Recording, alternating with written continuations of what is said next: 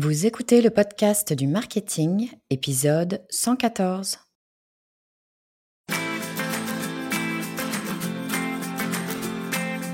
Bonjour et bienvenue.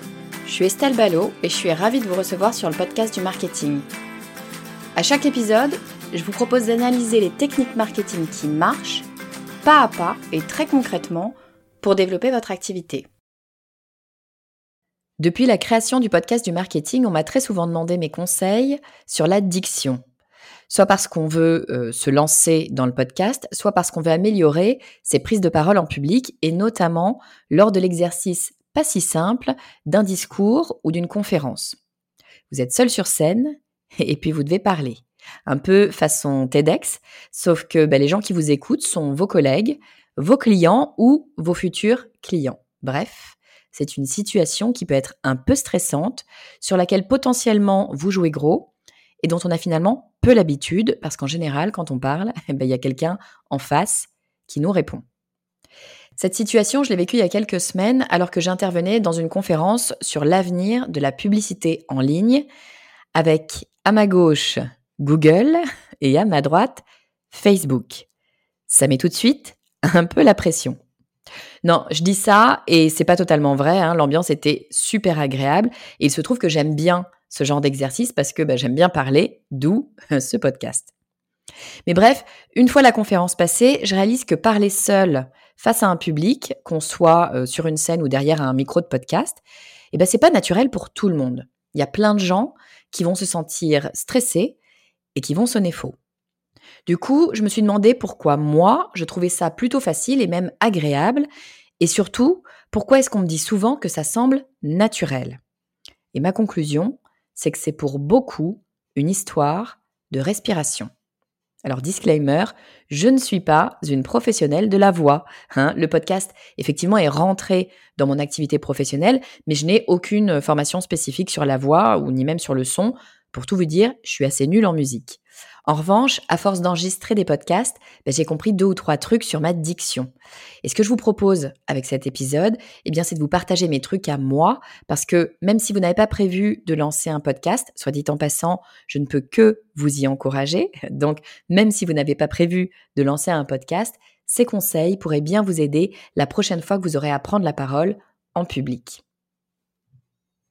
Alors toute première chose à faire, ça paraît tout bête, tout simple comme ça, mais enfin il faut déjà le savoir, c'est qu'avant de prendre la parole, que ce soit en public ou euh, derrière son micro de podcast, la première chose à faire, c'est de commencer par chauffer sa voix. En fait, la voix, c'est rien de moins qu'un instrument avant. Hein. Clairement, euh, euh, vous avez de l'air qui passe dans vos cordes vocales. Et si ces cordes ne sont pas chauffées, si vous parlez comme ça d'un coup, eh bien, il y a de bonnes chances que votre voix euh, bah, déraille un petit peu. Hein. si elle n'est pas chaude, elle va probablement un petit peu se casser par moment. Donc, vraiment, bah, je vous invite à vous chauffer la voix. Qu'est-ce qu'on fait pour se chauffer la voix? Bah, Repensez à vos cours de musique en, en sixième ou en cinquième. En tout cas, les miens, ça se passait comme ça. On commençait par faire un petit peu des, des gammes. On faisait des brrr, comme ça avec la, la bouche. Et puis, on répétait des virelangues. Alors, je ne sais pas si vous connaissez ce mot de virelangue. Moi, personnellement, je l'ai découvert il y a trois semaines avec ma fille Manon, qui revient toutes les semaines avec un nouveau euh, virelangue à apprendre que sa maîtresse lui a donné. Les virelangues, qu'est-ce que c'est? Ce sont ces phrases un petit peu difficiles à prononcer, du type « les chaussettes de l'archiduchesse sont-elles sèches? Ah ben voilà, j'y arrive pas. les chaussettes de l'archiduchesse sont-elles sèches Archi sèches? Ça, c'est fait.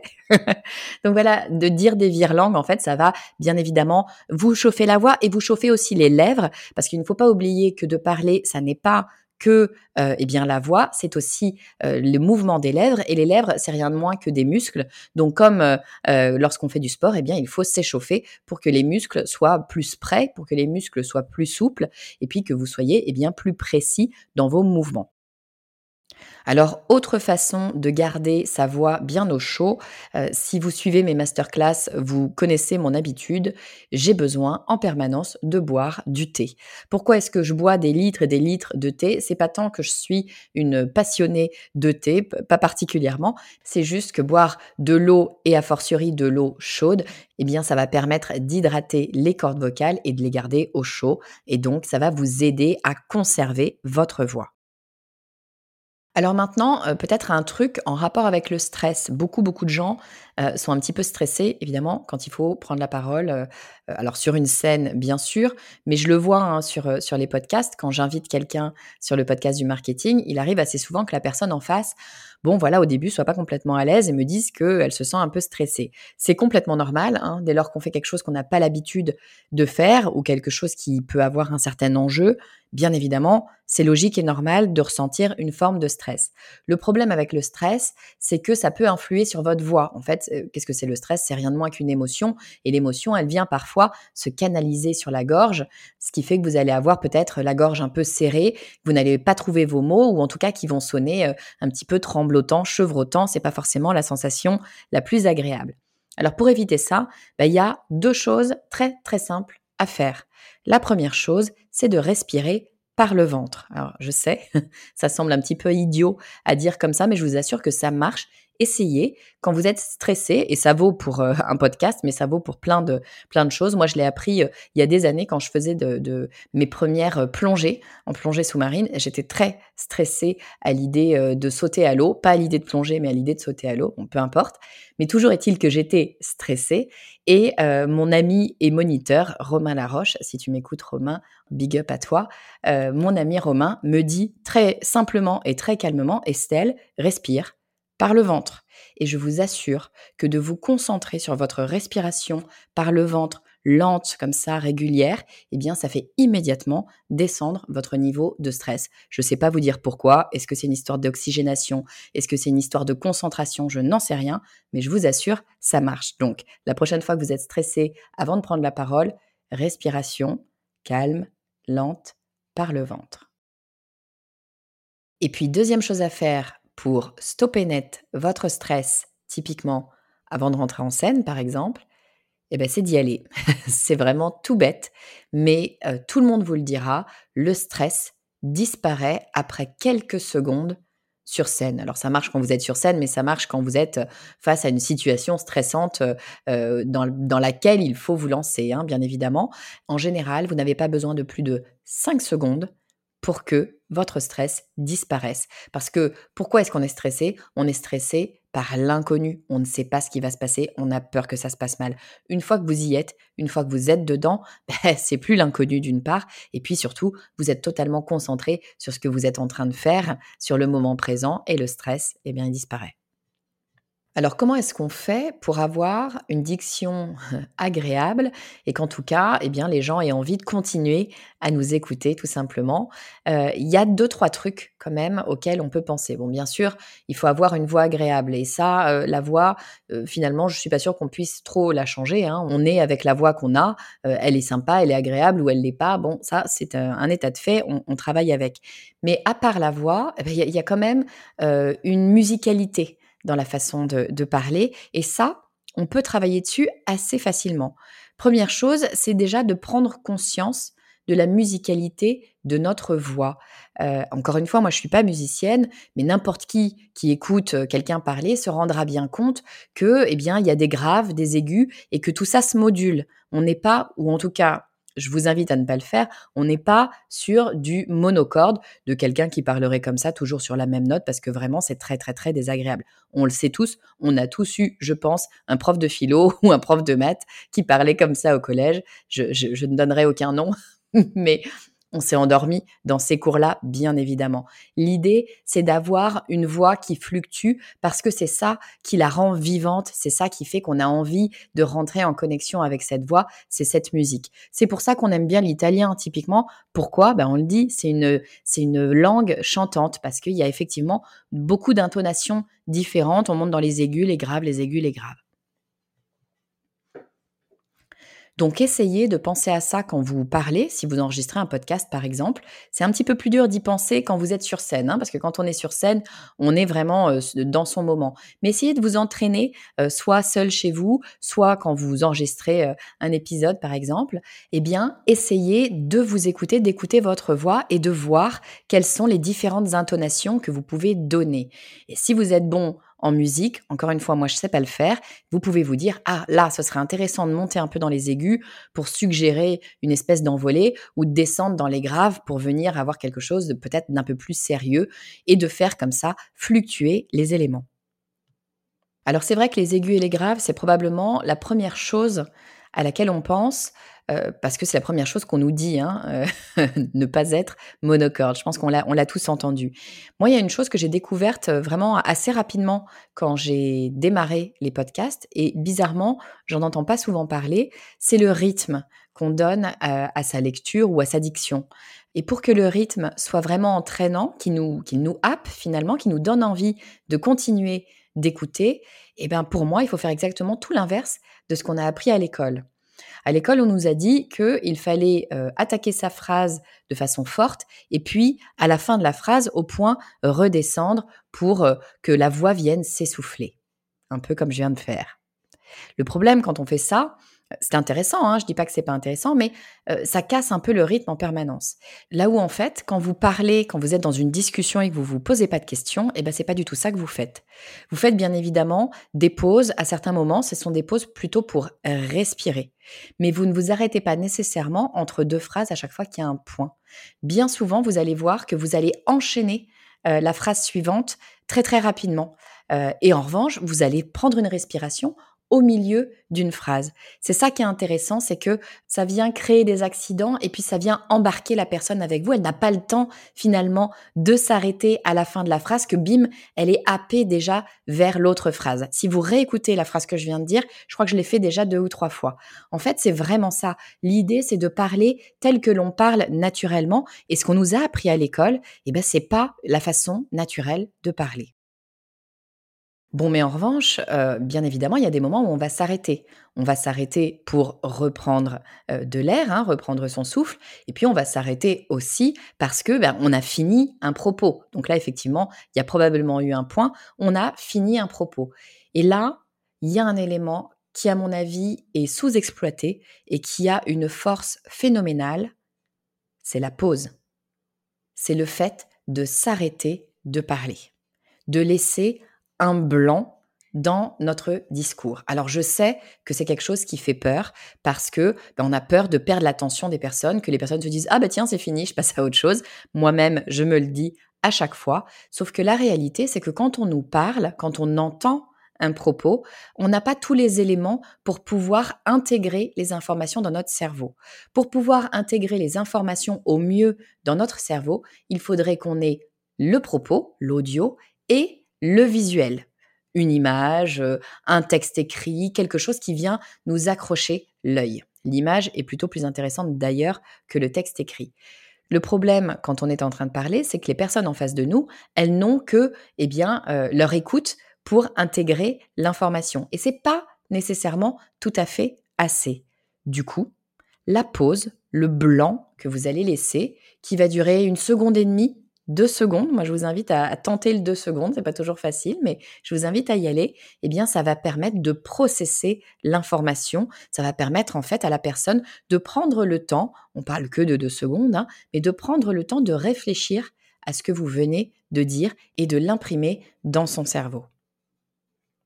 Donc au contraire de ce que tout le monde vous dira, eh bien il faut prendre le temps de laisser des blancs. Bon, alors évidemment, j'étais obligée de laisser un blanc une fois que je vous ai dit ça, pour vous laisser le temps de processer l'information, on est d'accord. Il y a un autre point euh, qui pour moi est primordial. Alors évidemment, ça va dépendre des gens parce que ça, c'est un point qui est en rapport avec euh, votre personnalité. Mais en tout cas, c'est peut-être ça d'ailleurs, c'est peut-être le mot personnalité qui est important. Moi, je pense que dans notre voix, il faut qu'on laisse transparaître nos émotions. C'est ça qui fait que, eh bien, le discours est humain. C'est ça qui fait qu'on va s'attacher à la voix, tout simplement. Alors c'est très très vrai sur le podcast parce que là, pour le coup, on ne voit même pas la personne, vous ne me voyez pas quand je vous parle. Et pour que vous vous attachiez à ce que je suis en train de vous raconter, eh bien, il faut que vous ayez envie quelque part de vous attacher à ma personne. Et pour vous attacher à qui je suis, il faut que vous puissiez ressentir mes émotions. Et une façon très simple de le faire, euh, c'est d'apporter du rire ou du sourire dans la voix. Et ça, comment on le fait? Ben, Tout simplement en souriant. C'est-à-dire que l'idée, c'est lorsque vous parlez, typiquement moi là tout de suite lorsque j'enregistre, eh bien je souris. Je parle toute seule, hein, certes, mais il n'empêche que je suis en train de sourire. Avant de commencer à parler, je souris et pendant que je parle, eh bien en fait, je souris, plus ou moins selon ce que je suis en train de dire, mais je souris. Et en fait, vous l'entendez. Encore une fois, repassez juste la phrase que je viens de dire et vous entendez des petites intonations. Je ne sais pas vous dire, encore une fois, je suis pas musicienne, mais vous entendez les petites intonations quand mes pommettes se relèvent. Et vous le savez inconsciemment, hein, on se dit pas à chaque fois, ah tiens, elle est en train de sourire, mais inconsciemment, vous entendez ce sourire parce que le sourire sonne différemment.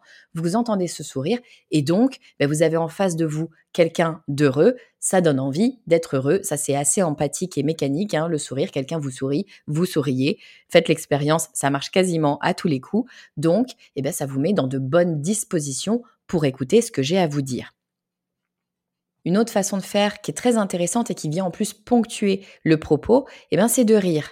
Alors je suis pas en train de vous dire qu'il faut euh, partir en fou rire sur commande, c'est euh, impossible et puis je suis pas sûre que ce soit très agréable à l'oreille, mais en revanche, si vous dites quelque chose qui est un peu euh, bizarre, rigolo, vous avez le droit d'avoir un début de rire.